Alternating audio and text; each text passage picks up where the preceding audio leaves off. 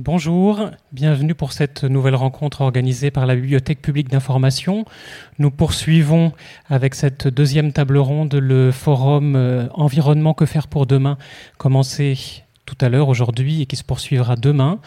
La première séquence était consacrée aux enjeux du changement climatique et de l'effondrement de la biodiversité. Pour cette deuxième table ronde, nous, allons aborder les questions politiques, les leviers de la décision. Euh, que peut le politique? Qu'est-ce qu'il ne peut pas aussi? Qu'est-ce qu'il a pu faire? Qu'est-ce qu'il n'a pas fait? Et à différents euh, niveaux, qu'ils soient locaux, nationaux, européens, internationaux. Pour ce débat, cette rencontre, je suis très heureux d'accueillir à la table Bastien François, Hervé Letreut et Michel Colombier. Le débat sera animé par Sylvain Bourmeau, qui est journaliste, producteur de radio euh, à l'émission La Suite dans les idées sur France Culture et surtout directeur d'AOC. Je vous laisse la parole. Merci beaucoup. Euh, merci beaucoup. On va, on va continuer donc avec cette deuxième euh, table ronde, effectivement, euh, en abordant les choses cette fois euh, sous un angle politique, en se posant la question de, savoir euh, quelle politique publique, au fond, quelle décision peut-on tenter de, mettre en œuvre à différents niveaux pour s'affronter à ces, pour affronter ces questions de, de changement climatique. Think global, act local, donc c'est le, cette formule euh, connu depuis, depuis longtemps et qui ne concerne pas que ces questions euh, d'ailleurs, euh, qui nous est proposé. Et le panel a été construit en fonction de, l'imbrication, je dirais, des, différents niveaux, chacun étant censé plus ou moins porter un, niveau d'intervention. On, aura le, niveau international avec Michel Colombier, qui est à l'autre extrémité de, la table et qui est le, le cofondateur et le directeur scientifique de l'Institut du développement durable et des relations internationales. Euh, on aura euh, à, l'autre extrême du, spectre euh, Hervé Le Treut, mais cette fois qui est climatologue et qui à ce titre intervenait dans le débat précédent, mais qui là intervient aussi en tant que membre du comité scientifique de Acclimatera Nouvelle-Aquitaine. Donc, est-ce que l'échelon local, du moins celui de la, de la, région, de la grande région, euh, est pertinent dans, quelle mesure Et puis, euh, Bastien François, j'imagine, a été euh, rangé au, plan de, l'État-nation, même, même, si, même si je sais qu'il s'intéresse aux questions européennes en particulier, et puis pourquoi pas aux, enjeux locaux. Bon, voilà, je pense qu'on va dépasser assez vite ce, cadre-là pour, pour se poser la question plus généralement des leviers d'action politique, des politiques publiques qui sont menées, de, de, ce que la politique peut faire euh, à l'écologie, mais aussi probablement de ce que l'écologie fait à la politique ou de ce qu'elle devrait faire euh, à la politique. Je pense que c'est intéressant de regarder les choses également euh, de, ce point de vue-là. donc, Bastien François, dont je n'ai pas précisé qu'il était professeur de sciences politiques et, qu'il était jusqu'à il y a peu le président de, de la Fondation de l'écologie politique. Alors, je voulais commencer par vous, Michel Colombier, parce qu'on a immédiatement tendance de manière spontanée à se dire que ces enjeux climatiques sont d'abord et avant tout des enjeux euh, globaux. Euh, euh, le climat, c'est à l'échelle de la, planète au moins qu'il se pense.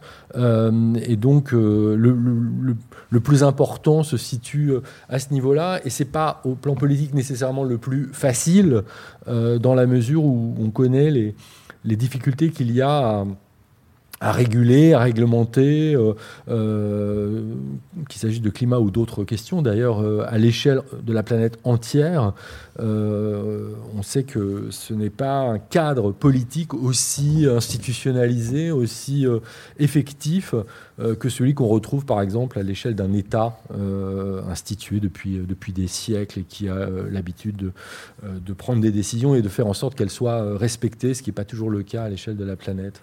Comment vous, vous percevez euh, euh, les choses de ce point de vue-là euh, Où en est-on de la, de la capacité à prendre des décisions au niveau global, s'agissant du réchauffement climatique, par exemple? Oui, merci. Bonjour, bonjour à tous. je, pense, que c'est une question qui a beaucoup évolué justement dans les, dans, les 10-15 dernières années.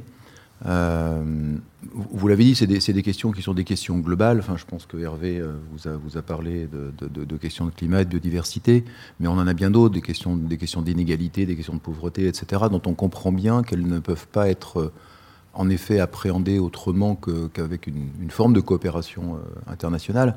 Ce qui est intéressant, c'est de savoir qu'est-ce qu'on attend de cette coopération. Et je dirais qu'il y a il y, a, quelques années, on, y allait peut-être, en tout cas le monde de l'environnement, dans cet espace nouveau, avec une vision un peu naïve de se dire euh, on va faire des accords, les accords ça va retomber dans les États, les États vont prendre des lois, on va faire agir des acteurs, etc. Bon, en fait, la, communauté internationale, vous l'avez rappelé, ne fonctionne pas comme ça, c'est pas des États. Euh, et alors après, on peut tenter de se décourager au contraire en se disant finalement tout ça sert pas à grand chose. Il y a des grands messes, on prend des accords, Paris, Kyoto, euh, etc. Euh, moi, je pense que la vérité est quelque part entre les deux. C'est-à-dire, qu'est-ce qu'on peut attendre et pourquoi c'est extrêmement important d'avoir cette gouvernance internationale euh, Et je vous donnerai un exemple quand j'en parle avec des élus locaux, des amis qui sont élus euh, concrètement à Toulouse, par exemple. on a besoin de plusieurs choses. D'abord, on a besoin de créer de la confiance entre les États. pour que les États puissent eux-mêmes s'engager dans l'action, on a besoin d'une forme de confiance parce que sinon, vous voyez bien, la discussion est vite délétère. On dit, oh, mais nous, on va faire, les autres, ils vont pas faire, les Chinois, les Allemands, etc., etc. Donc, il y a une espèce de destruction de la parole politique. On a besoin de créer cette confiance. Il faut comprendre cette confiance, elle à plusieurs niveaux. C'est une confiance dans l'action, parce que c'est un risque de, de, de, changer, de quitter la société dans laquelle on est pour se dire, il faut inventer quelque chose d'assez radicalement nouveau quand même. Hein. C'est pas juste des ajustements mineurs. Donc il y a un risque, un coût. Euh, c'est pas forcément un problème de coût d'ailleurs, c'est vraiment un problème de se dire est-ce que ça, est-ce que ça va marcher, est-ce qu'on va trouver un nouveau contrat social autour de, ces questions-là? Donc ça évidemment ça fait partie du jeu. Il y, a, une autre dimension de confiance qui est extrêmement importante et qu'on a vraiment vu euh, se, manifester, qui est la confiance aussi entre des États très différents comme euh, l'Europe, les États-Unis, le Japon d'un côté, et puis les pays en développement. Et là, euh, il y a deux questions fondamentales euh, sur, ce, sur cette dimension-là, sur cet axe-là.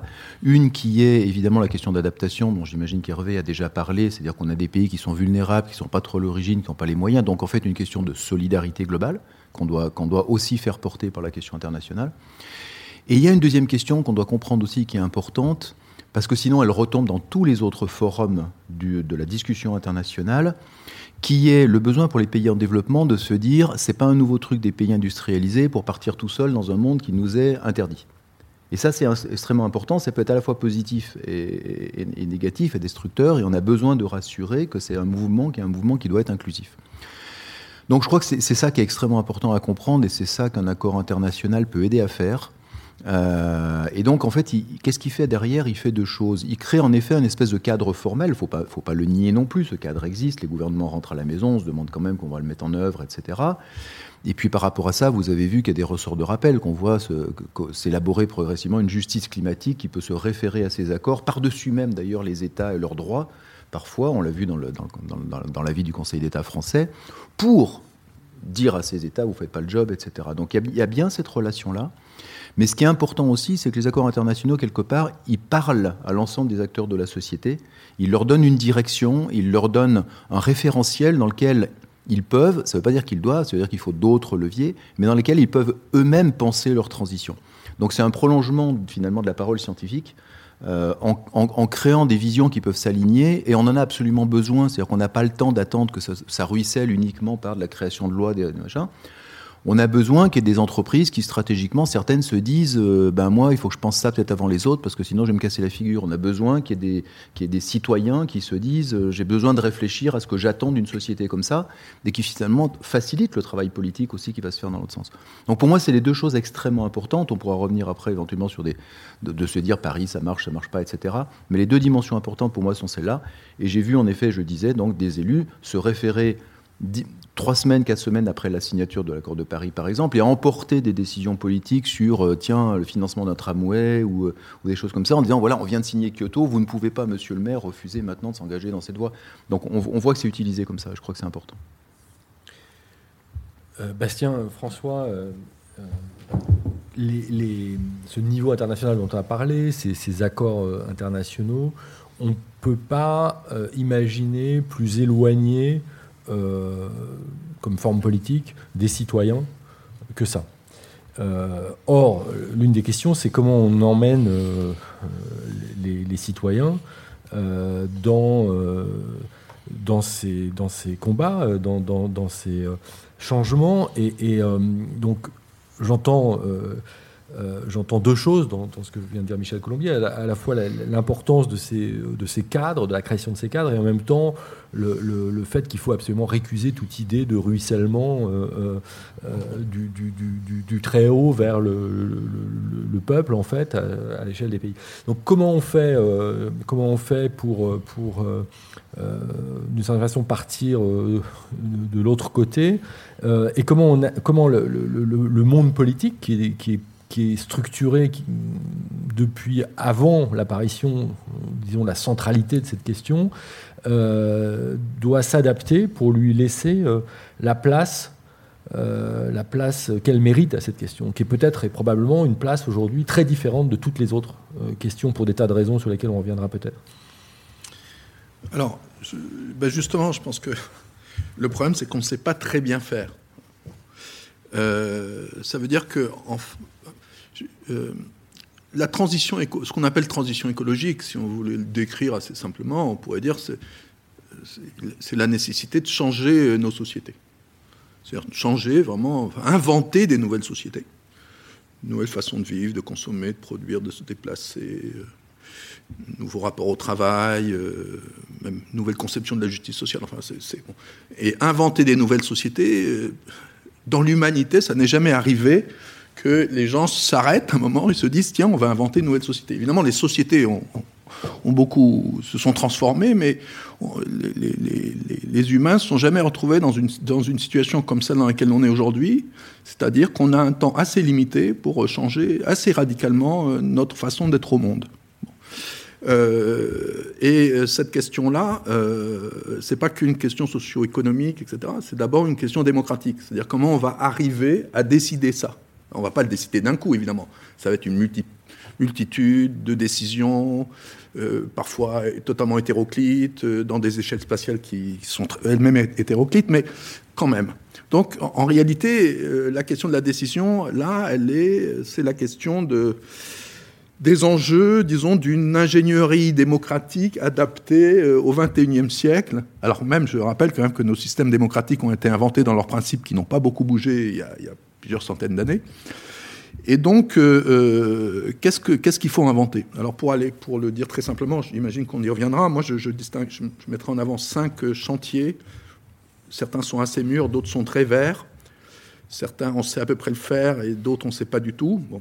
D'abord, le premier chantier, à mon avis, assez évident, sur lequel il y a déjà beaucoup de choses qui sont faites, c'est ce que je pourrais appeler changer la vision du peuple souverain. C'est-à-dire que nous avons une vision du peuple aujourd'hui qui est un peuple euh, passif, enfin qui reçoit de façon un peu passive la décision des, élites, des sachants, de leurs représentants, bon, et à qui on n'accorde pas euh, une capacité de, prise sur la décision.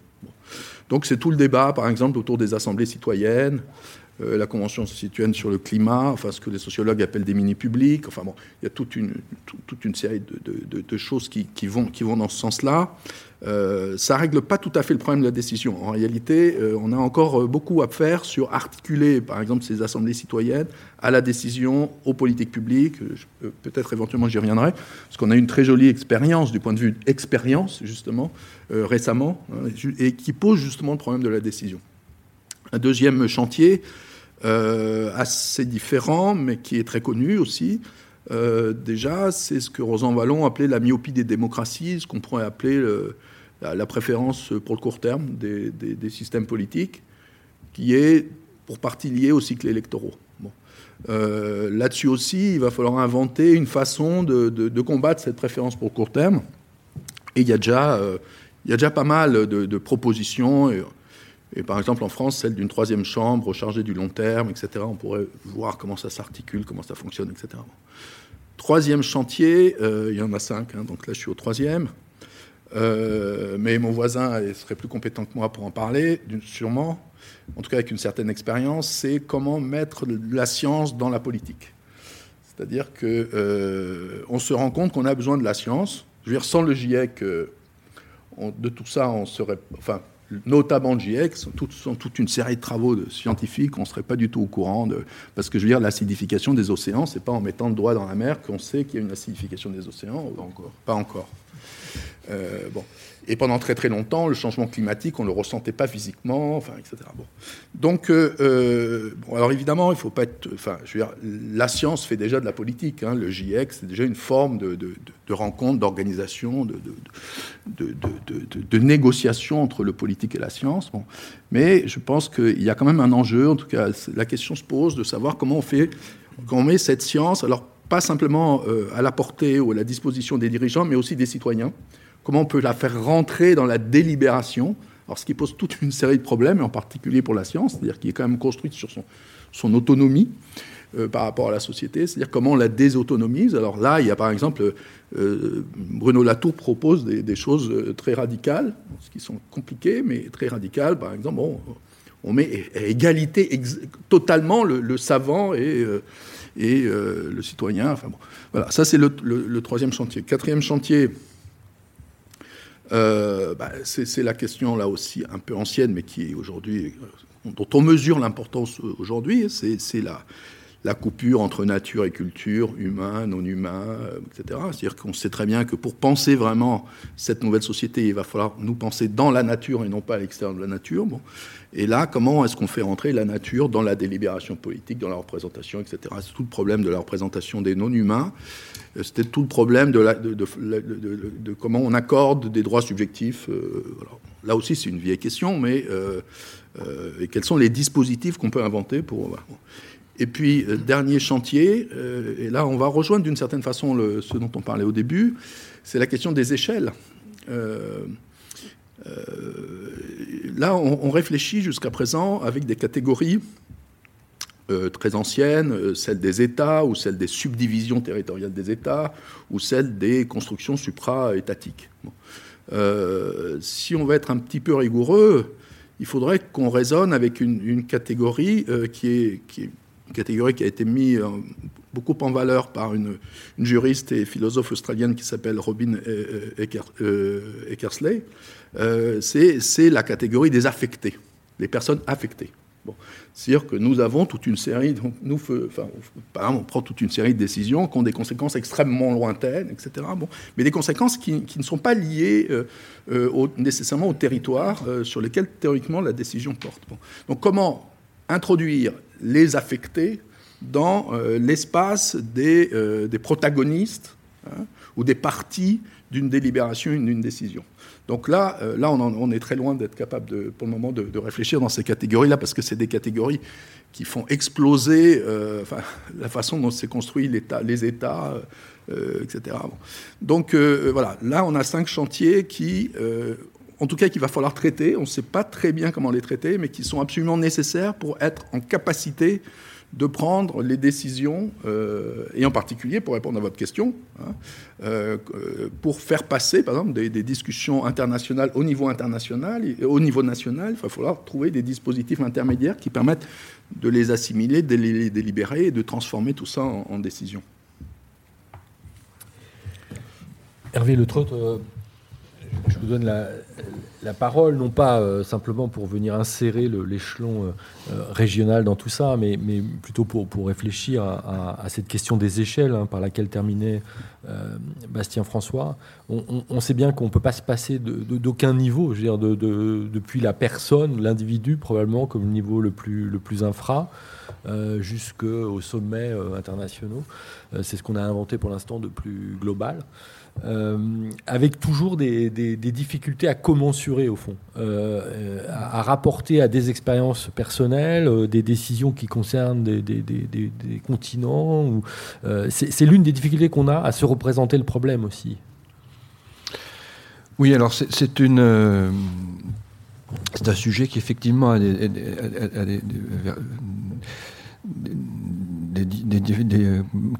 sur lesquels on peut euh, argumenter à partir d'enjeux un peu différents les uns des autres. Donc, moi, je peux peut-être dire en un mot, effectivement, moi, je suis plutôt au départ, et, même en partie à l'arrivée, un, scientifique des, euh, euh, de, la conception globale du système climatique. Bon, j'ai travaillé sur des, modèles climatiques, sur des et il y a deux, aspects qui m'ont fait un peu euh, changer de, trajectoire par rapport à ça, et, je pense que ça pourra un petit peu éclairer votre, votre question. La première, c'était le, problème de tout ce qu'on n'arrive pas à faire quand on essaie, de, en tant que scientifique, de regarder le problème climatique euh, dans ce qu'il a de, résonnant ou de, fort par rapport à, aux, besoins de décision. Alors, quand on regarde ce que la, science nous apporte, elle nous apporte effectivement une vision des, problèmes qui est une vision un tout petit peu euh, euh, insuffisante. Quand on regarde le système climatique, ce que fait le GIEC, que, j'ai participé pendant, et je renonce, enfin, je, renie rien du tout, au contraire, mais euh, on, regarde un, monde qui est un monde un peu, un peu particulier. C'est un monde où il n'y a pas de conflit, où il n'y a pas de. C'est un monde où il n'y a euh, pas non plus facilement une capacité à, à, mettre en lumière les, activités économiques, celles des gens, celles de, comment, comment est-ce qu'on peut développer euh, une, compréhension d'un certain nombre d'enjeux parce que ben, en, lien avec la biodiversité, en lien avec d'autres problèmes, en lien éventuellement avec les droits de l'homme, enfin avec beaucoup de choses. Tout, ça n'existe pas dans, nos modèles. Donc euh, il y a un moment où cette insuffisance-là pèse. Alors moi j'ai eu la chance d'être sollicité dans ma région d'origine, à Bordeaux, pour faire un travail au départ qui m'intéressait surtout en tant que, que, bordelais. Ou que euh, mais euh, au fil du temps, je me suis rendu compte qu'il y, avait un certain nombre de solutions euh, qui, pouvait émerger de, ce contexte régional de manière plus forte que je ne l'avais pensé. Alors, c'est venu d'abord de manière un peu négative. Je me suis rendu compte, et quand je dis jeu, c'est un, jeu qu'il faut multiplier par tous les gens qui, ont participé à ça, et on a été un moment presque 400. Hein. Mais c'est un, un, jeu qui, qui fait un petit peu oublier la capacité ben, de, de, regarder ces problèmes-là euh, euh, sous un angle vraiment très différent de celui auquel on était habitué, mais en même temps de voir que ça n'était pas. Euh, ben, on, a fait deux, volumes importants de 400 ou 500 pages, je ne sais plus. Enfin, ce qu'on a remarqué, c'est que de toute cette science, qui était une science aquitaine pour l'essentiel, très peu avait servi pour prendre des décisions. Quand on regardait l'impact qu'a pu avoir ce travail qui a été fait dans les universités euh, de, nos régions, très peu de choses étaient venues de la, science. Et quand on regarde un peu plus en détail, on se dit que le langage de la, de la science euh, ne permet pas non plus facilement. Euh, on, a, une éthique à nous, qui est une éthique très, très, très, très forte. Et puis à côté de ça, on a des, des, gens qu'on a appris à côtoyer dans, la, région aquitaine en particulier, mais aussi dans la métropole ou dans la municipalité, qui, sont des, qui ont, qui ont d'autres, d'autres besoins, d'autres nécessités, d'autres manières de réfléchir. Donc cette, cette, difficulté à, lier les choses est, je crois, quelque chose de, quelque chose de très, très, très important, très difficile. On, on s'est rendu compte qu'il y avait là euh, quelque chose qui est probablement un, des nombreux euh, euh, problèmes qui empêchent de, de passer d'une forme de, savoir à l'action. Donc, la, ce, qui, va avec, c'est la, représentation du, territoire comme étant véritablement un, lieu euh, différent de ce qu'on est habitué à, analyser euh, quand on est scientifique. C'est-à-dire, euh, c'est un lieu où il y a des gens, où il y a des, actions multiples, où il y a des besoins de, compréhension de, ce qu'est le territoire qui sont différentes. Et je me suis rendu compte que c'est des, sujets qui sont assez peu étudiés finalement. Quand on regarde ce qui a pu se passer sur les régions aquitaines, après les grandes tempêtes, on a eu plusieurs grandes tempêtes, bah, qu'est-ce qui se passe? Est-ce qu'il y a eu des, euh, mortalités euh, particulières? Est-ce que on voit que tout ça a été assez peu étudié finalement. Donc, euh, je dirais que au bout du compte, moi, ça, m'a, ça, nous a affecté beaucoup, tout le groupe de, personnes hein, que, j'ai, j'ai cité. à, faire aussi autre chose qui est d'aller voir les gens. C'est-à-dire que c'est venu assez vite dans la réflexion qu'on a pu avoir, aller dans ce qu'on appelle les sous-capitales de la région Aquitaine, puis, et ensuite Nouvelle-Aquitaine. Et donc rien de tout ça euh, ne représente euh, des choses très, originales, mais la somme de tout ça, je pense, crée, une, euh, collectivité qui est différente. Donc ce le travail qu'on a fait, c'est un, travail qui est un travail bénévole hein, pour la plupart, sauf on a eu une ou deux chargés de mission de la part de la, région. Mais c'est un travail qui permet effectivement de, poser un regard différent. Donc ça reste euh, des choses euh, fragiles, mais je crois que cette échelle, euh, cette échelle locale, elle, est nécessaire si on veut vraiment créer, supprimer cette distance qu'on a aux gens. Je pense que de ce point de vue-là, ça a été efficace. On a eu beaucoup de témoignages de, gens qui disent que ben, d'avoir, d'être capable de mettre sur la table des, ouvrages qui se réfèrent réellement à ce que, ce que les gens ressentent, d'être capable d'aller les voir, d'être capable d'aller les écouter. Euh, ça, apporte un plus. Je ne veux pas dire que c'est la solution de tout, mais ça apporte un plus par rapport euh, à, ce qui existe. Et en particulier, donc, au niveau de, tout ce qui est prise de décision. J'ajouterai une chose qui, pour moi, s'est développée de manière euh, dans les plus récentes par rapport à ce que je pense, c'est que tout ce qui s'est passé dans les dernières années montre que le, euh, le, changement climatique, il est, il est inexorable aujourd'hui. les marches de retour en arrière sont, faibles. Donc on est face à, un problème qui est évolutif et qui demande une, réflexion et une manière d'envisager les choses un peu différente de tout ce qui a été avant. Donc c'est aussi euh, donc dans ce, dans ce contexte-là que je pense qu'on peut aussi euh, valoriser quelque chose qui se passe à, à, l'échelle régionale. Parce que les, les, échelons régionaux sont différents les uns des autres, pratiquement tous. Et on vient toucher à des besoins d'arbitrage qui sont aussi absolument nécessaires. Aujourd'hui, euh, tout n'étant plus possible, on est obligé d'arbitrer entre un champ qu'on va dédier à, à, des ressources solaires ou, ou à, faire euh, de la toute autre, chose, de la, des agrocarburants par exemple. Donc je crois qu'il y, a là aussi des espaces de réflexion qui sont, euh, qui, sont, qui, sont, je crois, très particuliers de ce que, euh, peuvent être des, des, efforts régionaux. Voilà, moi, moi je, dirais que ça m'a fait énormément réfléchir, en particulier à, la nécessité de,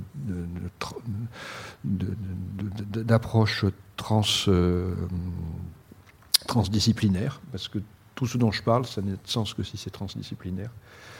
Donc euh, voilà, moi j'en suis, suis là, ça m'a beaucoup intéressé. Je ne pense pas qu'on soit arrivé au bout de, ce qu'on peut faire, mais, mais, en tout cas, je crois qu'il y a, des il y a des domaines qui n'ont pas été beaucoup explorés et qu'on peut, qu'on peut regarder dans ce cadre-là. En, vous entendant, je, je, me souvenais, parce que juste avant qu'on commence, je vous disais qu'on s'était euh, rencontrés la première fois il y, a, longtemps à France Culture, et euh, là, je, je vois mieux, en fait. Je, je, suis à peu près persuadé que c'était juste euh, au moment de cette tempête de 1999. tempête entre Noël et le jour de l'an de, de, cette année, fin d'année 1999 et je vous avais invité à France Culture, euh, et, je me souviens que vous étiez extraordinairement euh, prudent euh, dans le fait de, de, de, lier ou pas ce sur quoi vous travaillez, c'est-à-dire les, les, modèles du climat global, et puis un phénomène précis, particulier comme celui-là. Et je me dis que euh, ça fait 22 ans maintenant. Euh, euh, c'est très peu de temps au regard de, l'échelle du changement climatique et de la condition anthropocène. Et en même temps, dans ces 22 ans, on a pris conscience de beaucoup, beaucoup de choses. On, a des épisodes climatiques de plus en plus fréquents et, qui nous invitent à faire le lien entre le changement global et, et ces manifestations. et je pense que dans la perception que tout un chacun peut avoir désormais de, cette question, ça joue un rôle important. Mais ça me faisait penser à ce que vous disiez de l'éthique scientifique et, de, euh, euh, et, et, sa relation à la, à la, prise de conscience et à la décision politique. Hervé Le Oui, alors, c'est un des problèmes auxquels on a toujours été confronté quand on a travaillé même en, Aquitaine, c'est de savoir exactement comment se positionner par rapport aux, politiques, justement. Euh, la région Aquitaine a, fait un choix qui, moi, je trouve assez, judicieux, qui est de, définir. On a un projet qui s'appelle Acclimatera, on a mis le nom Et puis, il y a un projet qui s'appelle Neoterra. Alors, globalement, Acclimatera, c'est le projet des, euh, des scientifiques. Et puis Néoterra, c'est le projet des, gens qui commencent à, déployer un certain nombre de choses sur la région aquitaine. Et bien sûr, l'un va avec l'autre, parce qu'ils ont besoin de, notre diagnostic et on a besoin de leur action. Mais on peut le faire chacun avec euh, le respect d'une certaine éthique. Je pense que pour nous, c'est essentiel. C'est vrai que souvent, on appelle ça de la euh, de la modération. C'est pas de la modération. Pour nous, c'est au contraire un principe extrême, le fait d'être, d'avoir une éthique dont on s'écarte pas. Je pense que j'ai toujours été irrité un peu par ce mot de modération. Mmh. on n'est absolument pas dans la modération. On cherche au contraire à aller au bout de, ce qu'on doit faire et, de comment on doit le faire. Mais par contre, euh, et c'est vrai que sur ces problèmes de, tempête, par exemple, c'est pas du tout même, le même résultat obtenu si c'est une tempête qui est survenue plein de fois avant. On a fait des tests. Il y a eu beaucoup de tempêtes avant qui n'ont qui ont pas laissé beaucoup de traces, sauf dans des archives qu'il faut aller consulter. Euh. Et, et, c'est pas les mêmes. Et, puis, il quelque chose qui, qui, revient fréquemment. Je pense que s'agissant de la région Aquitaine, c'est pas, c'est toujours pas tranché dans la mesure où euh, on n'a pas les conditions qui sont normales pour avoir des tempêtes aussi fortes en hiver. on n'a pas encore bien compris. Donc, euh, voilà. Donc je pense que c'est important d'arriver à, lier les choses sans les tordre, si vous voulez, en, gardant en fait ce, qui fait l'intérêt un petit peu de chacune de, ces approches. Euh, Michel Colombier, on a parlé de, on a parlé d'espace au pluriel, de tailles différentes, etc on a un petit peu parlé de, temps et de temporalité, et, c'est quand même euh, au moins aussi important que les espaces s'agissant de cette question, parce que euh, j'y faisais allusion en parlant de, ces 20 dernières années, euh, pendant lesquelles quand même on a, on a pris conscience de façon beaucoup plus aiguë de la question. Quand je dis nous, c'est vraiment tout le monde, plus, ou, plus ou moins vite, plus ou moins, et on en tire des conséquences politiques, puisque c'est ça notre sujet, différentes probablement, selon les personnes. Mais Bastien François parlait de, la nécessité désormais de prendre en compte institutionnellement le, temps long du fait de, ce court-termisme qui, prévaut en, politique. Euh, comment vous voyez les choses de ce point de vue-là? Est-ce que de la même façon qu'il y a une imbrication des échelles, il pourrait y avoir une imbrication des, temporalités en quelque sorte euh? Oui, pour, moi, les, deux, questions sont d'ailleurs assez imbriquées. En fait, euh, je suis tout à fait d'accord avec les catégories que, Bastien François a présentées, et je suis d'accord aussi qu'on n'est pas, pas encore très avancé. Moi, je suis un peu optimiste au sens où enfin, je pense que vous l'êtes aussi, au sens où il y a énormément d'expérimentation partout. Donc je crois qu'il faut qu'on comprenne ça. Bah, après, comme euh, on est un peu pressé, il faut qu'on partage les expérimentations et qu'on les accélère. Mais de ce point de vue-là, on vit une époque formidable, comme disait euh, un humoriste célèbre. Euh, alors sur la question du temps, en fait, il y, a deux questions dans, ce problème de ramener le long terme. Euh, il y a une question de ramener le long terme du point de vue des, affectés, comme, euh, comme c'était dit tout à l'heure, c'est-à-dire de, créer cette préoccupation. Là, moi, j'avoue que je suis un peu décalé dans ce débat-là, parce que je ne suis pas complètement convaincu qu'il faut que certains s'emparent de la représentation des affectés du long terme. Et j'ai tendance à penser que la, démocratie, bah, finalement, elle parle à des citoyens, et je ne vois pas pourquoi les citoyens ne seraient pas concernés par le long terme si on a les délibérations qu'il faut pour que, les citoyens prennent conscience de la question du long terme, et qu'à un moment donné, ils soient plus intéressés par le devenir de leurs petits-enfants, de leurs arrière-petits-enfants, ou des arrière-petits-enfants des Chinois, que par euh, savoir la bagnole qu'ils auront euh, l'année prochaine. Donc là, pour moi, il y, a une question quand même qui est importante parce que, évidemment, qui, sont les gens qui s'emparent de, la question de dire moi je représente, je représente les autres, c'est toujours compliqué. Mais il y a une deuxième question qui est importante sur la question de ramener le long terme, c'est que, euh, ça, ça, a été dit, on est face à des questions complexes, que d'abord, moi je me rappelle très bien ces discussions qu'on a eues avec Hervé, justement, à l'époque, sur l'attribution, etc. Alors, plus on regardait loin, plus on pouvait dire, euh, à l'époque on se demandait encore si le changement climatique c'était une réalité, etc. Plus on pouvait dire, ben oui, on voit dans les modèles quelque chose qui n'est pas le bruit euh, qu'on peut avoir de l'incertitude, mais on voit bien un signal qui se révèle, etc.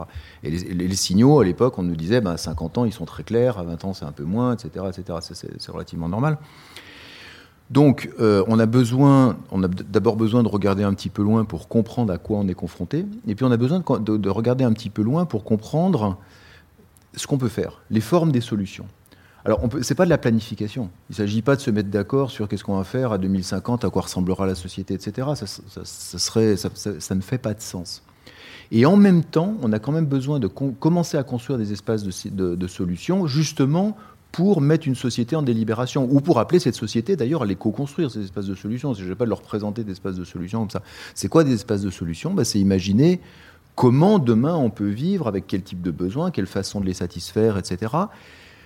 Et quand on dit ramener ce long terme, ça veut dire, on ne fait pas ça pour faire de la politique fiction, on fait ça pour revenir aujourd'hui et se dire quelle est ma responsabilité aujourd'hui dans des décisions que je dois prendre parce qu'elles vont laisser une empreinte. Et évidemment, on doit à la fois, malgré les incertitudes, les incertitudes sur comment ça sera demain et les incertitudes sur ce qu'on aura entre les mains, d'ailleurs pour construire des solutions, parce qu'il y a de l'innovation, parce qu'il y a un certain nombre de choses, l'évolution de, ce qu'en attendent les sociétés humaines. Mais malgré ça, on a, on a un impératif d'action, évidemment, étant donné ce qu'on entend. Et cet impératif d'action, je pense qu'on peut le construire dans, cet aller-retour permanent entre la façon dont, on peut, dont la société peut se projeter dans des espaces de solutions et dont elle doit en délibérer aujourd'hui et se dire du coup c'est quoi ma responsabilité aujourd'hui? Et vous faisiez allusion à la, conférence de citoyens, on pourra en, discuter un petit peu. Moi j'étais dans le comité d'organisation de cette conférence qui a été une expérience euh, fascinante. Enfin, moi j'aime beaucoup de toute façon le débat citoyen, la délibération, etc. Bon, Hervé en a parlé un petit peu déjà parce que ça fait du bien. Euh, mais parce que c'est là aussi, évidemment, que se, créent les solutions. ça, non plus, ça ruisselle pas, évidemment, euh, top-down. Même si je le disais, on a besoin d'entendre euh, top-down un certain nombre de messages pour construire ça. Mais, on voit bien que dans la question de, cette construction citoyenne et de la participation, il y a en effet une question importante et sur laquelle je pense la, la, Convention nous a apporté beaucoup de choses, ou beaucoup de démonstrations aux gens qui n'ont pas l'habitude en tout cas de cette question-là, qui est la valeur de la délibération. On n'a pas demandé aux citoyens d'avoir des idées d'experts à la place des experts. Euh, ça serait se tromper de débat. Par contre, on leur demande à eux de mettre ça en politique pour se dire euh, quel sens ça fait, comment on peut le faire, etc. Donc ça, c'était passionnant. Et après, il y a la question, en effet, du rapport à la décision, qui, là, on peut le dire, a été un peu, euh, un, peu ratée. Mais ça, ça me semble une question absolument essentielle dans, ce, dans, ces allers-retours de mise en responsabilité aujourd'hui de, de, notre action à tous, et donc de l'action des politiques, du retour vers, le, vers les politiques, euh, de, la façon de répondre à ces défis. Et on a besoin d'ouvrir aussi pour une raison très simple qui est quand vous prenez. Parce que vous, je, disais, les deux sont liés, l'espace et le temps. En fait, l'espace, on n'est pas des géographes, on ne colorie pas non plus des cartes qui s'arrêtent aux frontières. Euh, dans l'espace de la, de la planète, on a des tas d'acteurs qui sont transnationaux aussi. On a des ONG qui se parlent, on a des scientifiques qui se parlent, on a, on a des citoyens qui se parlent, qui ont des familles de l'autre côté, on a maintenant des entreprises qui se promènent dans tout ça. Et donc, on n'a pas, pas un découpage en fait euclidien de, de, la planète, évidemment. Ça, c'est relativement important. Et, euh, et, on est obligé d'en tenir compte aussi dans l'organisation de ce, de ce débat. Avant d'aborder l'expérience de, la Convention citoyenne, qui, peut être effectivement un, point intéressant, euh, Bastien François, sur cette question de, de la temporalité, euh, personnellement, je dois dire que je suis toujours assez pessimiste par rapport à ça, mais parce que peut-être j'ai euh, eu des lectures euh, il y a longtemps qui, parlent de, de freeriders, de, de, passagers clandestins, des, lectures de, théoriciens de démobilisation sociale qui montrent à quel point bah, les gens ne se comportent pas forcément de manière altruiste, a, fortiori s'il s'agit d'altruisme à, horizon plusieurs dizaines, voire centaines d'années et, et qu'ils euh, rapportent tout ça à leur durée de vie euh, euh, et, même envisager l'avenir de leurs enfants n'est pas toujours quelque chose de, nécessairement mobilisateur. Donc est-ce que là, on ne va pas assister à l'émergence de clivages politiques nouveau entre, entre des gens qui acceptent de prendre cette responsabilité dont il est question là, et puis d'autres qui, euh, qui sont dans des, dans des attitudes de freerider et de, court-termisme, et, et, euh, à mesure peut-être aussi que, que le mur approche et que, comme pour reprendre l'expression de Pierre-Henri Castel, on, on, euh, vit avant la fin des temps les, les, temps de la fin, et des temps de la fin qui sont, qui sont assez qui risque d'être assez politiquement violent en fait. Oui. avant, je voudrais simplement réagir sur l'intervention d'Hervé Lotreut, parce que euh, il illustrait d'une certaine façon ce que j'essayais de dire tout à l'heure sur le fait qu'il fallait repenser ou penser ou approfondir, je ne sais pas, les relations entre science et politique. Et dans son expérience, il disait aussi qu'il y avait peut-être aussi un petit problème de langage, de traduction, etc. Bon. moi, par exemple, avec beaucoup d'autres, hein, on est en train de réfléchir à la façon, à l'université, moi donc je suis prof de sciences politiques, donc c'est des sciences sociales. Euh, je fais du droit, enfin je, travaille avec des économistes, etc. De, remettre des sciences de la nature aux étudiants. Parce qu'il y a, y, a, un moment donné, il faut aussi, alors je reviendrai après sur la décision, euh, il y, a un problème de traduction aussi. Il y a un problème de culture. Et un des enjeux de la décision à venir, des chemins de la décision, c'est un peu partager une culture. Et ça, ça sera important. Alors après, sur, la préférence pour court terme. Bon, d'abord, il faut dire les choses. Euh, tout, ce dont on dispose comme étude sur la préférence euh, pour le court terme montre que, euh, en réalité, c'est beaucoup plus compliqué que ça. Hein. Il n'y a pas un facteur unique, et tout le monde n'a pas une préférence pour le court terme. Loin de là même. Euh, voilà. Donc, euh, et bon. Alors, le, le, problème en réalité, c'est de se dire euh, comment est-ce qu'on peut inventer des institutions ou des dispositifs institutionnels ou des modes de décision, peu importe, qui obligent à un moment donné à se rendre compte qu'on est là dans la préférence pour le court terme, qui aurait un autre point de vue qui serait un peu différent et à quelles conditions on pourrait l'adopter. Et par exemple, les, gens, j'en fais partie, hein, qui ont proposé, alors après, c'est des, des, propositions dans une grande discussion, et vous avez raison de dire que, alors c'est d'ailleurs assez excitant, c'est-à-dire qu'il y a toutes les sciences sociales euh, qui se mélangent euh, comme jamais pour discuter de la nouvelle démocratie. C'est quand même extraordinaire. Bon. Enfin, quand on connaît euh, l'état de ces disciplines avant, et bon, c'est-à-dire que le, changement climatique aura fait quelque chose euh, d'assez important de ce point de vue-là, hein, sans, sans qu'il y ait une science sociale unique nécessairement. Enfin bon, c'est une toute petite parenthèse. Euh, donc tout ça pour dire qu'on on essaye d'inventer, on propose à la discussion des, dispositifs, des institutions. Bon, là, l'idée, en réalité, ce qu'on ce qu'on pourrait appeler une troisième chambre parlementaire, c'est pas tellement que certaines personnes accaparer la représentation euh, du, long terme ou des générations futures. L'idée, c'est de dire que des gens qui ne seraient pas dans le cycle électoral, donc qui seraient tirés au sort, auraient une capacité non pas de décider, mais d'intervenir, par exemple, d'avoir un droit de veto sur des décisions pour obliger les gens à redélibérer. Voilà. C'est-à-dire qu'il faut trouver des mécanismes qui obligent euh, euh, à rediscuter, à remettre en débat, éventuellement à convoquer une convention, enfin une assemblée citoyenne sur un sujet parce qu'on n'est pas allé assez loin, etc. Donc c'est plutôt dans ce type d'invention qu'il faut qu'il faut aller plutôt que essayer de trouver une hypothétique représentation parfaite des générations futures qu'on ne trouvera jamais.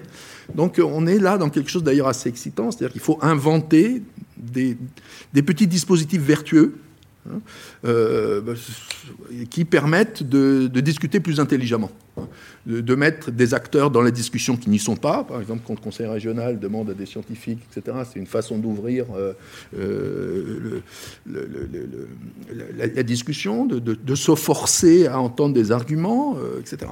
Donc voilà, c'est moi, c'est ça, c'est ça qui m'intéresse dans la, le, renouveau. Et il n'y a pas de, enfin, c'est en cela qu'on peut combattre, on peut espérer combattre ou limiter les effets tout à fait naturels, d'ailleurs, qu'on qu éprouve nous-mêmes dans notre propre vie, du présentisme. Voilà. Hervé Le oui, je, enfin, je suis d'accord avec tout, avec tout ça de manière très, très forte. Je, je voulais rajouter peut-être euh, deux, deux choses c'est sur, la, sur la, temporalité. Je pense qu'il y, a un mauvais usage qui peut être fait de la, de de, des études axées sur la temporalité, qui, qui sont là aussi à l'interface entre ce que comprennent les scientifiques et ce que comprennent euh, d'autres personnes. Ce qu'on a vu beaucoup comme euh, manière de réfléchir sur la temporalité dans les modèles de, climat, ou dans les, ça consiste à se projeter euh, vers 2100 à peu près. Et puis après, on, revient à la, à tâche zéro. Et puis cette tâche zéro, elle, nous dit ce qu'on doit faire en, en, pensant toujours à 2100. Et, donc, je, pense que c'est quelque chose qui est, euh, une mauvaise approche à, un certain nombre d'égards. D'abord parce que, bien sûr, euh, on, ne sait pas euh, ce qui va se passer dans un délai aussi long. donc, ce que l'on fait quand on fait des modèles comme ça, c'est une sorte de ce que disait, qui était, dit tout à l'heure de manière très, juste, je pense. C'est-à-dire, on a besoin de se créer des formes de réflexion, des formes de, culture, mais, on n'a pas besoin d'avoir des, résultats extrêmement euh, affinés. Donc, quand on fait cette espèce de démarche là, on, va, en fin du siècle, puis on revient là, et puis on se retrouve avec une solution qui est une solution euh, incertaine, qu'on essaie de rationaliser sur un toute petite échelle de temps, euh, mais qui, qui n'est pas appropriée en fait. Et au bout du compte, je pense qu'on est face, effectivement, euh, le, besoin de, faire des choses euh, rapidement. du coup, on, se dit, ben, finalement, un an de plus, un an de moins, finalement, par rapport au centre. Alors, c'est un, enjeu que je trouve dangereux à, plusieurs euh, égards. D'abord parce qu'il il ignore le fait que le futur est quand même imprécis et que cette imprécision, c'est une richesse. Et, très souvent, euh, c'est pas pas très bien compris. Le, on ne sait pas exactement ce qui va se passer dans les 10, 20, 30 ans. Il n'y a pas moyen de savoir. Les modèles ne sont pas d'accord entre eux de manière très, très, très stricte. Ça ne veut pas dire qu'on se désintéresse du problème, ça ne veut pas dire qu'on ne fait rien, ça ne veut pas dire qu'on est, ben, entre guillemets, modéré, ça veut dire qu'on doit trouver des formes d'action qui sont, à mon avis, des formes d'action euh, euh, qui, se développent de manière un petit peu différente. On, est face à des choses qu'on doit démarrer tout de suite, on les démarre tout de suite. On n'est pas très certain de comment il faudra les modifier, il faut être en, capacité de, modifier les, choses au fur, et à mesure du moment, au fur et à mesure qu'elles se développeront. Donc je pense que c'est très important. Mais ce qui est certain aussi, c'est qu'il ne faut pas quand même oublier dans, la temporalité ce qu'elle apporte d'indispensable. Les, problématiques du climat sont des problématiques dont on ne sait pas exactement ce qu'elles vont être, mais on sait qu'il y aura des changements. On sait qu'il y a aujourd'hui des choses qui sont évolutives, qui vont évoluer. Alors ça dépend des pays, ça dépend des lieux, ça dépend. Mais cette évolution-là, il faut l'anticiper et il faut la préparer. C'est pas du tout quelque chose qui se fait de manière automatique. C'est quelque chose qui doit se concevoir petit à petit. Et euh, donc je crois qu'il faut, euh, il, faut donner à, je sais pas comment dire, mais à, ces enjeux-là une certaine forme d'épaisseur. C'est un peu, je crois, ce que tu voulais dire aussi. On, doit avoir, on doit avoir un, corpus qui fait qu'on on, on s'est fait une, opinion sur ce qui peut être important, intéressant. Moi, dans, dans la conférence citoyenne, ce qui m'a gêné, c'est effectivement, par exemple, de clore les, euh, de, clore la réflexion à, euh, je crois que c'était euh, dix ans en fait, euh, la, temporalité qui était, qui était choisie. Comment? Je reviendrai là-dessus. Voilà. Et, je, pense que c'est une erreur quand on, regarde un certain nombre de, choses dont je peux parler en tant que, climatologue, c'est-à-dire que les, la, l'échelle de temps à laquelle on peut essayer de concevoir la neutralité carbone, c'est pas cette échelle-là. Il n'y a pas moyen de faire ça à cette échelle-là. Donc c'est une erreur, je pense. Donc il faut s'intéresser au, temps long, mais en même temps, il faut le faire dans des conditions qui soient, qui soient raisonnables. Je pense que c'est pas toujours le cas. Michel Colombier? Oui, je, je, bien rebondir sur deux choses. Une, très rapidement, parce que tout à l'heure, on a parlé justement de ces questions un petit peu d'alerte, de, et vous posiez la question, est-ce qu'on va pas voir apparaître dans la société des, clivages nouveaux, etc. Il y a eu une chose extrêmement intéressante, c'est quand on a eu les grands feux en Australie, souvent on se disait, moi je me rappelle les discussions de scientifiques, on se disait, bon, bah, quand les gens vont être confrontés au problème, ils vont bien comprendre. Et en fait, toutes les enquêtes qui ont été faites en Australie au moment et après les grands feux ont montré que les gens qui avaient déjà confiance dans le diagnostic scientifique et qui pensaient que c'était important, etc., ces problèmes-là ont renforcé leur confiance dans le diagnostic. Mais tous les gens qui pensaient que c'était pas sérieux, en fait, euh, très rapidement ont adhéré à une thèse qui était c'était les écologistes qui mettaient le feu. Euh, et, donc, c'est pas simple la façon dont les sociétés s'emparent, y compris de choses qu'on pourrait se dire bah là, au moins, il y a une preuve, quoi. Il, y a, quelque chose, même si toi, tu nous dirais que c'est pas une preuve, mais euh, voilà. C'est compliqué la façon dont ça résonne dans une société et dont elle le met en politique. Donc ça, je crois que c'est une chose, on est en train d'apprendre ça, euh, enfin nous, nous on apprend ça, il y a sûrement des gens qui le savaient beaucoup mieux que nous déjà avant, mais euh, je suis d'accord avec mon voisin là-bas, si on va peut-être mourir plus intelligent, c'est déjà intéressant. Sur la Convention citoyenne, juste un, mot, euh, ben, le, mandat à 10 ans, comme tu sais Hervé, hein, pas, le, pas le comité d'organisation qu'on a décidé, c'est notre président à tous qui en gros a mis, à mon avis, un mandat à la Convention qui n'était pas, forcément le bon mandat. C'est dommage parce que c'était un exercice intéressant, parce que le mandat, en gros, c'était euh, chiche, hein, moi j'y arrive pas, faites-le à ma place. Donc euh, c'était un, peu compliqué de donner un mandat à la fois de, concevoir l'ensemble de la politique française, comment je résous les 30%, et en leur donnant un, objectif à 10 ans, qui est un objectif sur, sur, lequel justement certains ont déjà fait un construit, comme tu dis, euh, pour se dire du coup 2030, voilà une étape, etc. Mais pour les gens, ça ne veut rien dire. Pour les gens, cette étape-là ne veut rien dire et ne permet pas de penser. Ce qui est intéressant, c'est qu'ils s'en sont un peu abstraits. C'est-à-dire que euh, eux, après avoir écouté d'ailleurs euh, un certain nombre de, de, personnes, eux-mêmes se sont un peu abstraits de ça en se disant de quelle société on a envie. et donc ils ne se sont pas dit en 2030 qu'est-ce que c'est, c'est quoi, le, thermostat qui va permettre de baisser les émissions de, X%, etc. Qu'une capacité à appréhender ça. Et en fait, ils ont quand même beaucoup orienté la discussion vers, mais finalement, dans quelle société on veut vivre? Est-ce qu'on peut imaginer dans cette société-là Qu'est-ce que ça veut dire émettre du carbone ou pas du carbone, etc. Et, moi, je trouve que, indépendamment de la question de la décision à la fin, mais ne serait-ce que la présentation et les commentaires qui ont été faits de leurs propositions étaient extrêmement pauvres par rapport à la qualité des discussions qu'ils ont eues et des raisons pour lesquelles ils faisaient des propositions. Et je vais vous en donner deux juste pour illustrer très rapidement. Il y en a une qui a été le fameux polémique 110 sur l'autoroute. Tout le monde se dit, ça, ça y est, c'est encore des Khmer verts, il faut rouler à 110, c'est embêtant, etc. Bon, il y a des gens qui pensent que c'est bien. C'était quoi les délibérations? Les délibérations qu'ils ont eues sur le sujet, c'était, on a bien entendu les gens qui nous disent d'un côté, bah, il faut quand même réduire, il hein, faut mettre des moyens de le faire, et d'un autre côté, ceux qui nous disent, oh, les transports, c'est compliqué, la voiture électrique, mais de toute façon, pour l'instant, ça coûte très cher, et puis machin, etc. Puis il y a la taxe carbone, alors bon, ça a mis les gilets jaunes dans la rue, puis je sais pas quoi. Et ils s'étaient dit, mais finalement, au milieu de tout ça, d'un point de vue justice, c'était leur proposition, leur analyse. Obliger tout le monde à rouler à 110, c'est pas dramatique. Il y en a même qui nous ont dit, on a fait l'expérience pendant trois semaines, entre deux conventions. Moi, j'étais persuadé que j'allais mettre une demi-heure de plus pour aller au boulot parce que j'habite à 30 bornes. Finalement, je perdais trois minutes et encore pas tout le temps. Bon. donc, ils ont travaillé ça. Et, leur, truc, c'était de dire, bah écoutez, ça, on peut le faire. Euh, c'est un truc, c'est pas un truc qui tape sur les pauvres spécialement pour une fois, euh, et donc on pense que voilà. Donc c'est un, un, espèce de jugement sur à la fois la nécessité et le fait que là on avait un truc qui tapait pas sur les pauvres. Je dis pas qui, enfin voilà, je vais pas porter un jugement là-dessus, mais la discussion est intéressante. Bon, celle-là ils l'ont votée. Euh, et Dieu sait qu'il y a eu des discussions, parce qu'il y a des gens dans l'affaire qui vendaient des voitures de luxe et tout ça. Donc il y a des arguments qui se sont échangés. Deuxième sujet, je vais y aller même beaucoup plus vite sur celui-là, parce qu'il était simple. Euh, proposition qui a été refusée finalement par la Convention, mais refusée à une courte minorité, qui était travailler quatre jours par semaine. C'était pas une proposition décroissantiste. Le débat à la fin sur le sujet était, nous ici, on a eu la chance de faire l'expérience d'une délibération et pour ça, on nous donnait notre vendredi, parce qu'on avait négocié ça pour les gens de la Convention citoyenne, et euh, on y a trouvé plaisir, on pense qu'on pouvait être utile, et on pense qu'on aimerait bien que les Français partagent une expérience comme ça.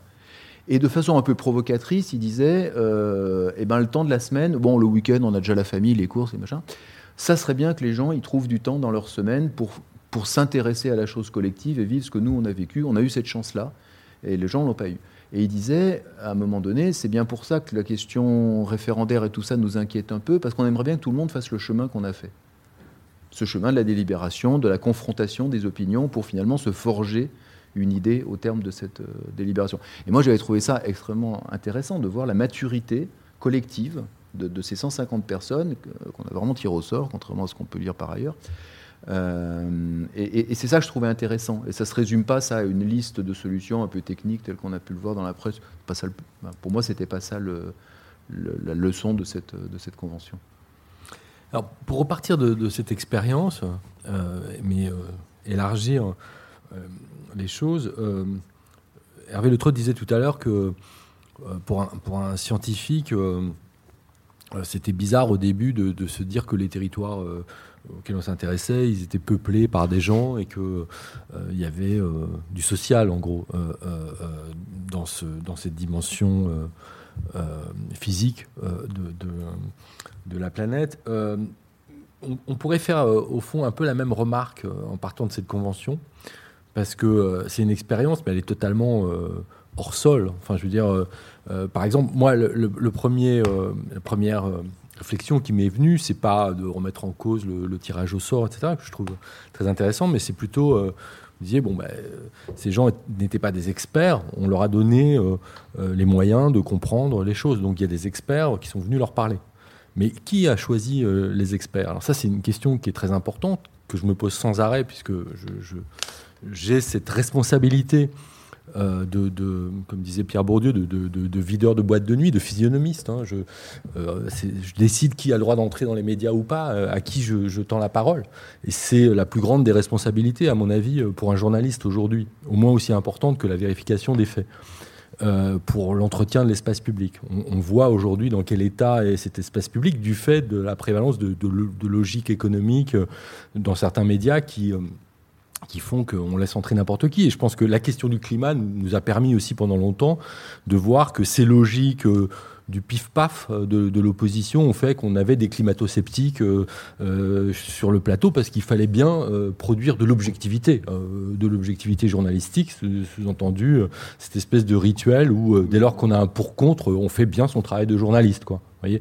Donc ça, c'est cette idéologie professionnelle avec laquelle nous journalistes, on doit, travailler et, qui vient brouiller un peu l'expérience euh, euh, parce qu'on on peut pas répéter à l'échelle du pays entier et de l'espace public dans les mêmes conditions, euh, malheureusement, cette expérience, dans la mesure où, vous avez des chaînes d'infos en continu, et puis pas seulement, y compris des médias sérieux, qui vont laisser entrer un peu n'importe qui pour, pour venir expliquer en tant qu'expert, avec des guillemets, euh, ce qu'il faudrait savoir ou pas. Donc comment euh, cette dimension médiatique des choses, elle, vient compliquer euh, les tâches politiques qu'on doit imaginer. comment vous l'appréhendez les uns les autres? Si je peux peut-être juste réagir un mot là-dessus j'ai le sentiment. Il y, a eu une discussion, bah, évidemment, toute une discussion sur quels experts on amenait dans, dans cette affaire-là. Je ne peux pas y revenir, sauf si vous voulez qu'on approfondisse ça. Mais, mais il y a eu une discussion plus intéressante qui était la discussion. Il y a des gens qui voulaient, en gros, qu'on mette les citoyens dans, dans un bocal. C'est-à-dire que pendant ces. Et heureusement qu'elle a duré longtemps, mais pendant l'année là de machin, il aurait fallu qu'il soit pur et qu'il n'ait plus d'interface avec le monde. Et, je trouvais que c'était la pire idée, en fait. Bien sûr. Euh, évidemment qu'ils ont des interfaces avec le monde, ils rentrent chez eux, ils voient leur belle-sœur, ils voient leurs voisins, ils regardent euh, la télé, euh, ils machin. Et c'est très bien, parce que l'intérêt de l'expérience, c'est justement de voir ça. Et je crois qu'une des choses qu'ils apprenaient dans ce travail, c'était justement à regarder ce qui leur était proposé par les médias, etc. etc. C'est-à-dire, la question n'était pas tant dans le fait de savoir si nous, on leur apportait les bonnes infos, les machins, on les protégeait des mauvaises, parce que ça n'existe pas, mais plutôt la question de savoir si par leur travail de délibération, par la façon dont ils se, confrontaient, dont on leur a dit quand ils s'engueulaient, du genre simplement moi, je suis pour, moi je suis contre, on dit mais non, ça c'est ça. Enfin, eux-mêmes d'ailleurs très vite ont dit mais c'est pas ça dont on veut discuter ici, c'est pas comme ça qu'on peut parler. C'est du coup la qualité pour eux de, justement de reconstruire cette vision critique, de se dire j'entends ça, qu'est-ce que ça veut dire, etc. Et on avait mis un certain nombre de personnes, un tout petit groupe d'experts à leur disposition, qui n'étaient pas du tout, des gens qui connaissaient le débat, qui n'étaient pas du tout là pour leur dire on vous a dit ça mais c'est juste ou c'est faux, mais qui étaient là pour leur dire là-dessus vous allez un peu vite parce qu'il y a des gens qui en fait en discutent et sont pas d'accord. Donc vous devriez retourner voir. Mm et, aller voir, mais en fait, ils allaient voir certains la semaine. Alors, il y avait des différences de, de capacité, d'accès, etc. Mais justement, c'est ça une population. Dans cette population, il y avait des gens qui avaient des façons différentes d'aller euh, sourcer les questions et de revenir le mois d'après avec bah, moi j'ai entendu ça, j'ai entendu ça. Et, mais ça vous avez raison. l'idée d'inviter Claude Allègre à, venir parler à ces gens. Non, ce n'est pas invité d'inviter Claude Allègre. prendre un nom. Non, mais, non, mais il y, a, un moment où on a fait des choix. quand on est dans l'espace réel. Euh, mais ils ont forcément, pour, pour certains, ils avaient évidemment euh, vu, écouté, voir, défendaient euh, des thèses. On en avait quelques-uns qui défendaient ces thèses-là. Et donc la question, c'était plutôt qu'est-ce que le collectif était capable de faire de ça? Et je crois que c'est ça qui est important. Et du coup, pour conclure, on peut se poser deux questions. 150 personnes, c'est pas le pays. Donc la question de à quoi ça, ça sert dans la décision est une chose, 150 pour une décision, etc. Mais l'autre question qui est, est-ce que ces processus-là, on va pas refaire des conventions citoyennes organisées comme ça, avec les mêmes moyens, etc., euh, jusqu'à ce que tout le monde soit passé?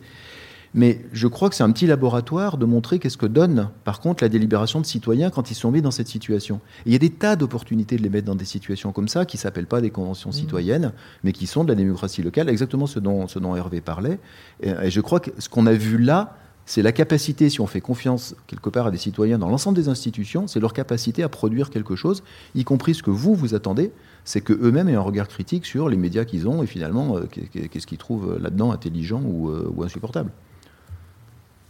Hervé Le Trot, Oui, moi, je, moi j'ai pas, j'ai pas enfin, j'ai participé à un ou deux actes de cette convention, mais j'ai pas vraiment participé de manière forte. Mais je crois quand même qu'elle a été marquée par ce qu'on peut appeler les, les, méthodes scientifiques, c'est-à-dire que il y a des gens qui étaient effectivement complètement étranger à ce milieu-là. Et puis, il y, a une manière de, cadrer les débats, d'informer les débats, qui, qui, qui, ont une valeur, je pense, intrinsèque, et qui permet ensuite de laisser s'exprimer vraiment la diversité des opinions dans un cadre vraiment qui, qui évite tous ces, tous ces effets un petit peu subalternes consistant à, à, aller chercher juste la personne qui, qui, dit quelque chose de contraire à tous les autres, alors que c'est pas du tout le, le, ce qui ne veut pas dire qu'on puisse pas avoir raison euh, contre les autres, mais, mais, en tout cas il faut le démontrer, il faut être capable d'être. Euh, donc je, je, crois que de ce point de vue-là, j'ai toujours trouvé que en ignorant un petit peu la, remarque que j'ai faite sur, les, la, temporalité qui était associée, j'ai toujours trouvé que c'était sur des méthodes qui sont d'ailleurs qui sont utilisées depuis assez longtemps. C'est la première fois que je les vois au niveau gouvernemental, mais, mais, mais qui, sont, qui sont utiles et qui sont, euh, je crois, très, très, très importantes euh, à, mettre en jeu. Voilà, j'avais autre chose à dire, mais je ne suis plus tout à fait sûr. donc, euh, ce que ça va me revenir.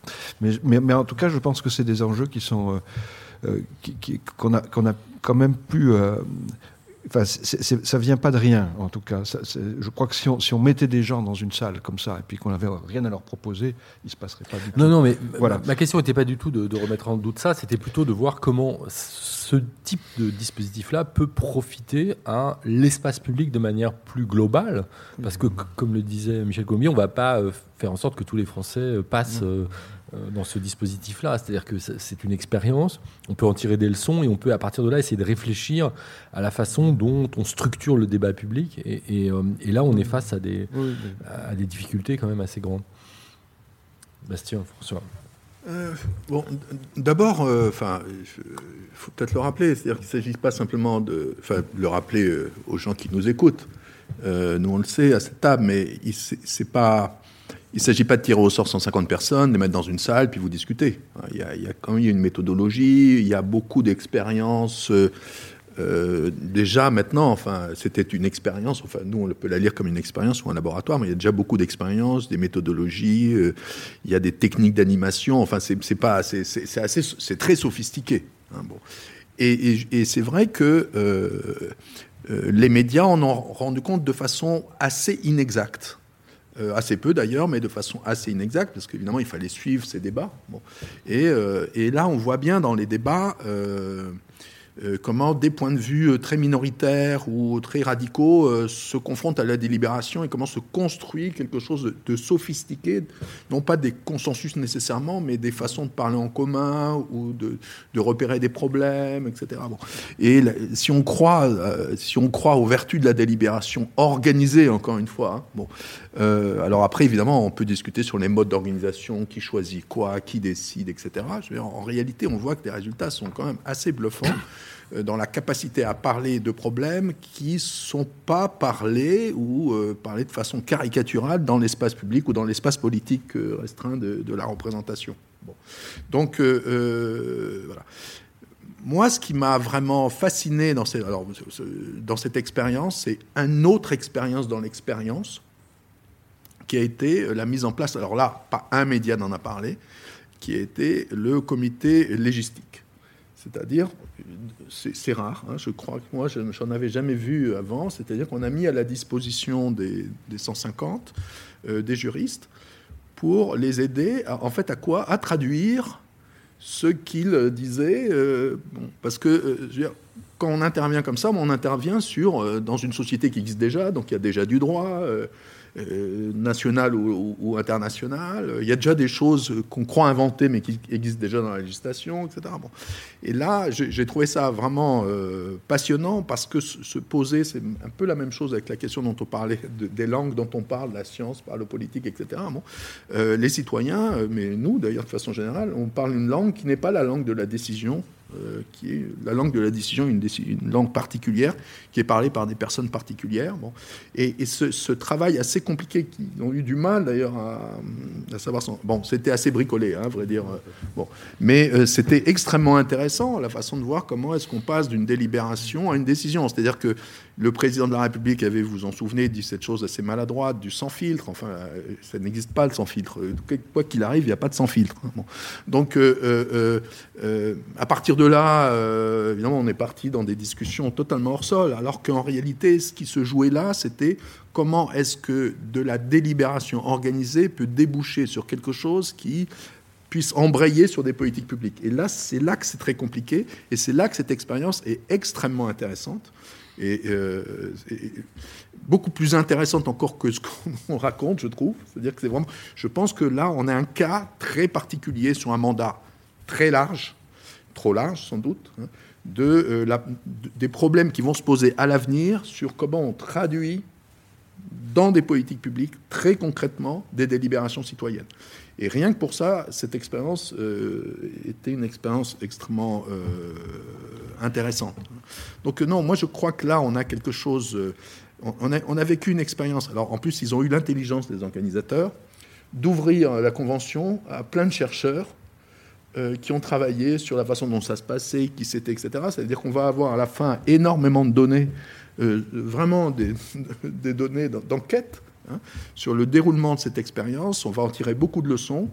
Euh, moi, je suis à, la différence de, moi, je pense que c'est un modèle qui peut être dupliqué euh, assez largement, euh, localement ou nationalement, sur des, sur des mandats moins larges, hein, parce que là, les mandats sont très larges, bon, mais qui permettent de réouvrir des questions, en tout cas, pas nécessairement de décider, hein, de réouvrir des questions, de redéfinir des, univers de pensables de, aussi d'anticiper sur des formes d'acceptabilité, parce qu'il faut bien qu'on qu'on ait ça en tête. Les décisions qu'on va devoir prendre posent des problèmes d'acceptabilité, dont les dirigeants ont le plus grand mal, ou les élites ont le plus grand mal pour tout simplement parce qu'ils sont les élites et qui vivent dans un autre monde, ont le plus grand mal à, le percevoir. Hein.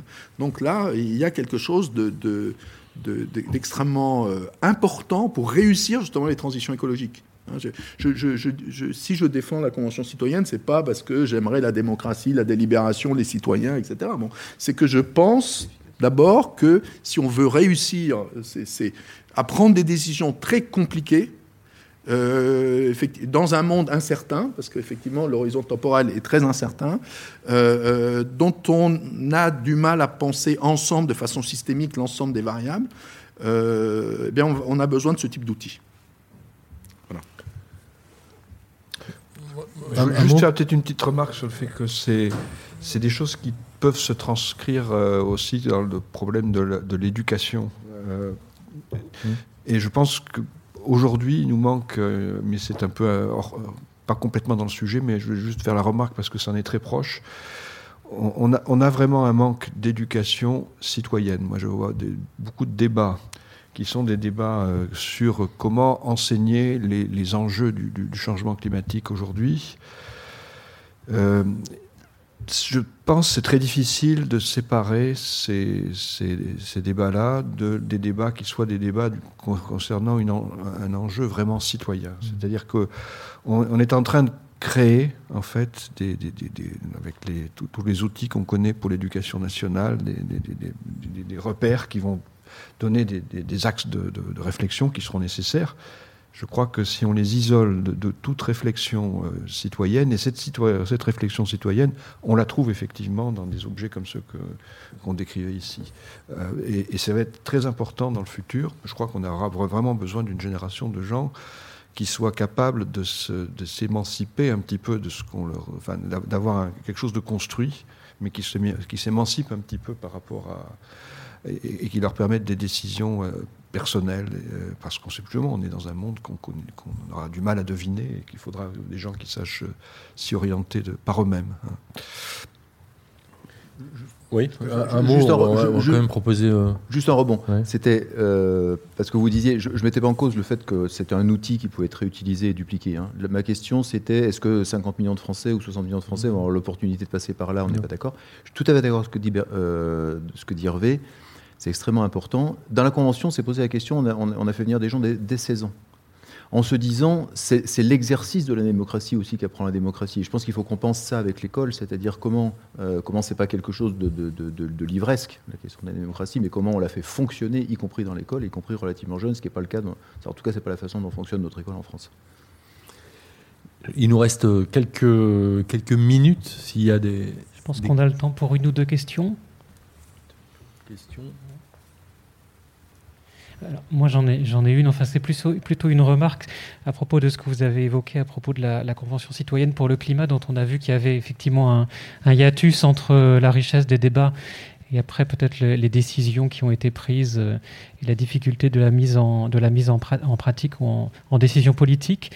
Euh, il y a déjà eu un précédent en plus avec le grand débat, avec ce, grand déballage qui n'a abouti peut-être pas à grand-chose. Est-ce qu'il n'y a pas un risque en portant ce genre de, dispositif extrêmement riche avec à la fin une conclusion un peu décevante pour ceux qui ont suivi, en fait que ça décrédibilise en fait ce genre de dispositif. Ça va bien sûr au-delà de la question de l'environnement. Hein. Et, éventuellement comment on peut dépasser justement ce risque enfin, moi, je, je crois pas. Enfin, moi, je pars du principe qu'il n'y a jamais de risque euh, réel quand on met des gens à discuter entre eux et qui sortent des choses plutôt intéressantes. Euh, en réalité, pour moi, le risque, ça serait plutôt le silence autour de ça. C'est-à-dire qu'on n'en parle plus, ou ça, voilà.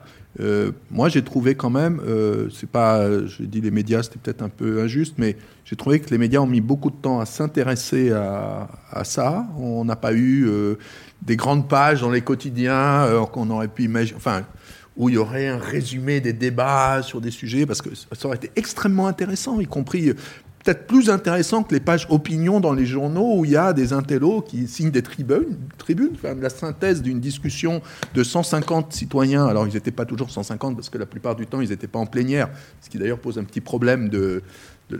ça a pu poser, à mon avis, un petit problème dans la circulation parce que finale, enfin des, des, bon. mais enfin ça c'est une petite parenthèse, c'est pas très important. Bon. Mais euh, je veux dire que euh, je crois qu'il n'y a pas de risque. Alors oui, il y aurait un risque, mais parce qu'il y a toujours un risque d'instrumentalisation de, la démocratie par les gouvernants. Bon, il y aurait un risque de donner des mandats tellement larges qui n'auraient pas de sens, euh, etc. Hein. bon, c'est clair que lorsque, pour moi, enfin, en tout cas, et, c'est vrai que les citoyens en sont un petit peu sortis. C'est-à-dire quand on demande à 150 citoyens de régler le problème euh, en disant euh, de baisser de 30% le, euh, le, carbone, et parce que nous on ne sait pas, franchement c'est pas sérieux ça. Ce mandat en soi n'est pas très sérieux. Bon, mais ce qu'on voit, c'est quand les met ensemble, qui commencent à discuter sur des thèmes là-dessus, on débouche sur des choses qui sont différentes, qui sont elles très sérieuses, qui sont immédiatement dans le quotidien. Euh, sur lesquels on peut se parler en plus. C'est pas de c'est pas de l'abstrait. Euh, donc euh, non, moi je, je, je, suis pas inquiet. Je crois que ceux qui s'amuseraient à faire à refaire ça, plus personne peut dire sans filtre maintenant, par exemple. C'est-à-dire on sera obligé de dire quel filtre on met. Non mais donc, euh, il y a un moment donné, il y a aussi de l'histoire, il y a aussi de l'expérience. Les gens vivent, ils apprennent. Là, on, est en train d'apprendre quelque chose. Je veux dire, il y a quand même euh, quelques années, on aurait raconté, même au début, quand ce que M. Macron a annoncé ça, on aurait raconté que ça avait un sens de tirer au sort 150 personnes pour imaginer des solutions euh, pour l'avenir. on aurait dit ah c'est pas très sérieux, c'est des trucs de sociologues. Bon, voilà. Aujourd'hui, bah, c'est des dispositifs que qu'on, enfin euh, qui sont euh, pensés comme crédibles, euh, intéressants, peut-être pas suffisants. mais voilà, donc non, non, moi je pense qu'il y a des expériences. Quand on dit des expériences, c'est aussi des expériences qui existent comme des acquis historiques. C'est-à-dire que maintenant, la prochaine fois, on devra faire un petit peu différemment. Euh, euh, voilà, et plus jamais un président pourra raconter devant la France entière euh, vous me donnez vos propositions, et puis moi, je le fais, c'est directement voté. Ça, ça, voilà, on sait que c'est pas, c'est pas vrai. Donc, pour la prochaine fois, il y aura, il y aura un nouveau truc. Michel Colombier Oui, je voulais, juste réagir sur peut-être une deuxième dimension de risque. Là, vous dites, est-ce, que, est-ce, est-ce qu'il y a un risque à donner la parole à les citoyens? Moi, j'entends qu'il y a aussi dans la question, est-ce qu'il y a un risque à leur donner la parole et puis à la refermer aussi sec euh, en fermant la porte quelque part euh, Bon, par, par, rapport à ça, je pense qu'il y a deux choses. Ben, euh, c'était, quand, je disais que c'était une première expérience et tout, oui, en effet, il y a des tas de gens, et d'ailleurs, on en avait mis dans notre comité qui, travaillent déjà là-dessus, qui en ont fait à d'autres échelles, etc., etc. Quand je disais que c'était une première expérience, c'était la première fois qu'on faisait à l'échelle nationale sur un problème aussi fort sur lequel la moitié du pays était dans la rue juste un petit peu avant, euh, une expérience de dire c'est par là qu'on va trouver des solutions. Ça, c'était quand même, ça s'était jamais fait. Donc les enjeux ont été mis assez haut. Et, oui, il y a un risque évidemment des gens de se dire tout ça pour ça, en gros, en disant euh, c'est nul. Et là, moi, j'ai deux, éléments juste de réponse. Il y en a un qui est qu'il euh, y a un progrès aussi qu'on n'a pas trop commenté, qu'on n'a pas vu. C'est la façon dont on a fait mûrir la discussion de la représentation traditionnelle, la façon dont les députés progressivement ont énormément évolué sur leur compréhension, non pas du fait si notre exercice était bien ou pas, mais mais est-ce que ce truc-là est dangereux pour nous? Est-ce que c'est contre nous? Est-ce qu'on peut travailler avec ça? Bon, eh ben, je pense que là-dessus, il y, a eu, il y a eu un progrès de fait. On a fait un pas. Il n'est pas visible, et c'est ma deuxième remarque, encore une fois, mais c'est ce que vous disiez sur d'autres choses. Les médias n'ont pas parlé de ça. Les médias, ils ont dit oui, alors il y a quoi dans la loi? Il y avait quoi chez les 150 citoyens? Est-ce qu'on les retrouve? Mais se dire, est-ce qu'on a appris collectivement? Et je crois vraiment que euh, quand on voit l'opposition radicale de peu près tous les députés au départ à cette, affaire-là, ils ne voulaient même pas en parler avec nous quand on essaie d'organiser, etc. Et progressivement, non pas leur ralliement à la, cause, mais le fait de se dire c'est là, il faut qu'on en fasse quelque chose, c'est pas forcément l'ennemi. Et ça, je pense, je pense qu'on a progressé là-dessus. Mais c'est juste, c'est pas visible, personne ne voit ça. Et c'est un progrès qui est peut-être aussi bien que de se dire, dans les 150 mesures, combien on en a. Merci de faire cette remarque parce que j'allais justement euh, parler de, cette dimension-là du risque pour moi, qui était euh, celui de, euh, de contribuer à, affaiblir la démocratie représentative, qui est dans un très mauvais état. quand Bastien François disait tout à l'heure, les médias n'ont pas couvert la dimension délibérative de cette expérience, je veux dire, n'importe quel député pourrait dire, mais attendez, on ne couvre pas notre travail. Le travail parlementaire n'est pas couvert par les médias. Le travail euh, juridique produit par le Conseil d'État ou par le Conseil constitutionnel n'est pas couvert par les médias. On a l'impression de décisions magiques qui tombent du ciel, qui sont prises par le président de la République. Ou, je veux dire, la politique n'est pas représentée correctement euh, médiatiquement. Et si, moi, loin de moi l'idée de critiquer cette expérience, la question que je pose, c'est simplement celle de la manière dont elle peut euh, améliorer la démocratie représentative, pas la remplacer, euh, contribuer à l'enrichir. Et, donc, plutôt que de construire un circuit parallèle ou des micro-circuits parallèles, comment ça peut rejaillir et, je pense que vous en avez donné une, illustration dans, le fait que les, parlementaires ont compris euh, l'intérêt de, l'expérience. Et, mon, doute personnel, mais parce que je vois euh, Média m'apporte, c'est plutôt sur la capacité des médias à, jouer ce rôle, euh, euh, finalement, à se remettre au travail sérieusement, à, restituer la qualité de ces débats, qu'ils aient lieu dans ce type d'assemblée ou qu'ils aient lieu dans des assemblées plus traditionnelles, en fait. et je crois que là, on parle de très, très, très loin. Si, je peux dire un, mot en tant que régional, je, pense qu'effectivement, la, représentation qui est faite, moi j'étais très, très déçu par le, taux de vote qu'il y a eu pour les, élections euh, régionales. Je pense que c'est un, échelon essentiel de notre démocratie. Et de voir le, désintérêt qui, s'est manifesté à, cet égard était juste euh, je trouvais, je trouvais presque effrayant en fait, parce que c'est là que se vont se jouer beaucoup de choses. Il n'y a pas eu de, et c'est vrai que les médias n'ont pas, n'ont pas joué le rôle qu'il fallait à ce moment-là. Je crois que globalement, je dis bien sûr, il y a des tas d'exceptions, mais, mais globalement. La question des médias locaux est encore. Euh, mm. enfin, pose mais parce qu'en fait, on il, y a, il y, a eu des, des, débats dans les, dans les médias locaux, mais les médias locaux sont, sont des médias un peu particuliers. Qui ont, il n'y a, pas un pluralisme énorme en règle générale. Voilà. Donc, euh, c'est.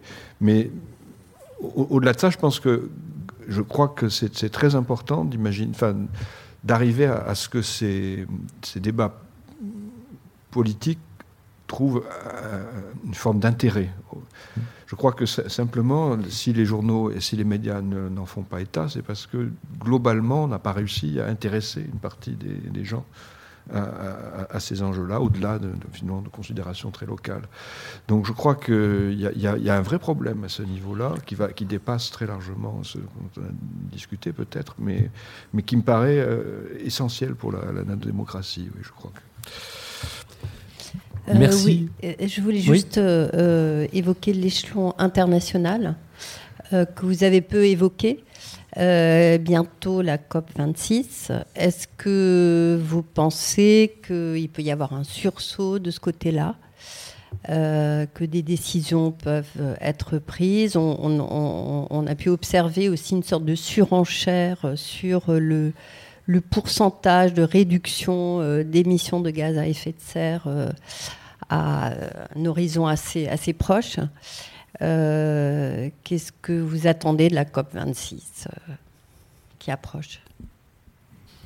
Moi, je ne suis pas sûr d'y être, mais, je, vais, pour des raisons euh, diverses, mais, je, vais, vais pas répondre directement à la question. Moi, je, trouve que pour moi, les COP ont été une école. C'est-à-dire que petit à petit, je suis sorti de, de ce qui était mon, ma casquette de, de, scientifique euh, devant un ordinateur en train de faire des calculs pour euh, et, une, des grandes, une des choses qui m'a beaucoup aidé, c'est effectivement les, réunions de la COP où les, réunions on peut se confronter en termes d'idées. Euh, donc il y, y, a une dimension de la COP qui est quand même, à mon avis, euh, euh, unique, je crois. donc je ne les ai pas toutes faites, les COP, j'en ai fait un certain nombre, mais, mais je crois que ça apporte des lieux d'échange, de, de, de, formation pour les gens qui, ont, qui participent, qui sont, qui sont sans équivalent.